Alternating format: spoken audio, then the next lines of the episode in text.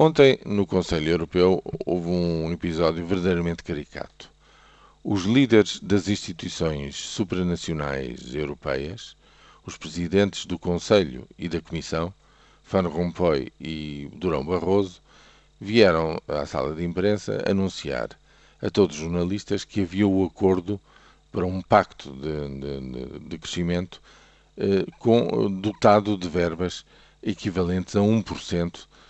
do PIB da União Europeia. Não é coisa pouca se tivermos em conta que é dessa ordem de grandeza o orçamento normal, anual, da União a 27. Portanto, isto significaria, significará uma duplicação, um esforço no sentido de duplicação de verbas eh, postas em comum para relançar a economia europeia. Pois bem, dez minutos depois, vêm os representantes ou os porta-vozes de Espanha e de Itália dizer que não, senhor, não há acordo nenhum,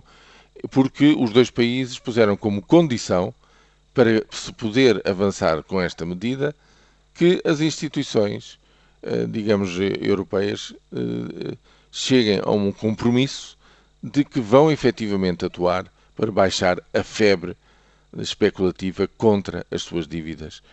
públicas que está em curso e que faz com que neste momento as suas emissões estejam já nas, na casa entre 6 e algumas até uh, acima de 7%, o que é incomportável.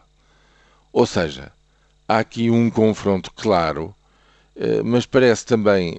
decisivo que se, se Paris e Berlim querem este pacto para o crescimento uh, duas médias potências, Madrid e Roma, já não aceitam, pura e simplesmente, uh, tudo o que estes dois parceiros acham que deve ser feito, sem imporem as suas condições e as suas contrapartidas. E as suas contrapartidas são claras. É preciso intervir, é preciso comprar fatias das dívidas dos dois países para baixar, fazer baixar as, a febre dos juros neste momento eh, que eh, se abate sobre eles. É assim que nós andamos, veremos qual é o desenvolvimento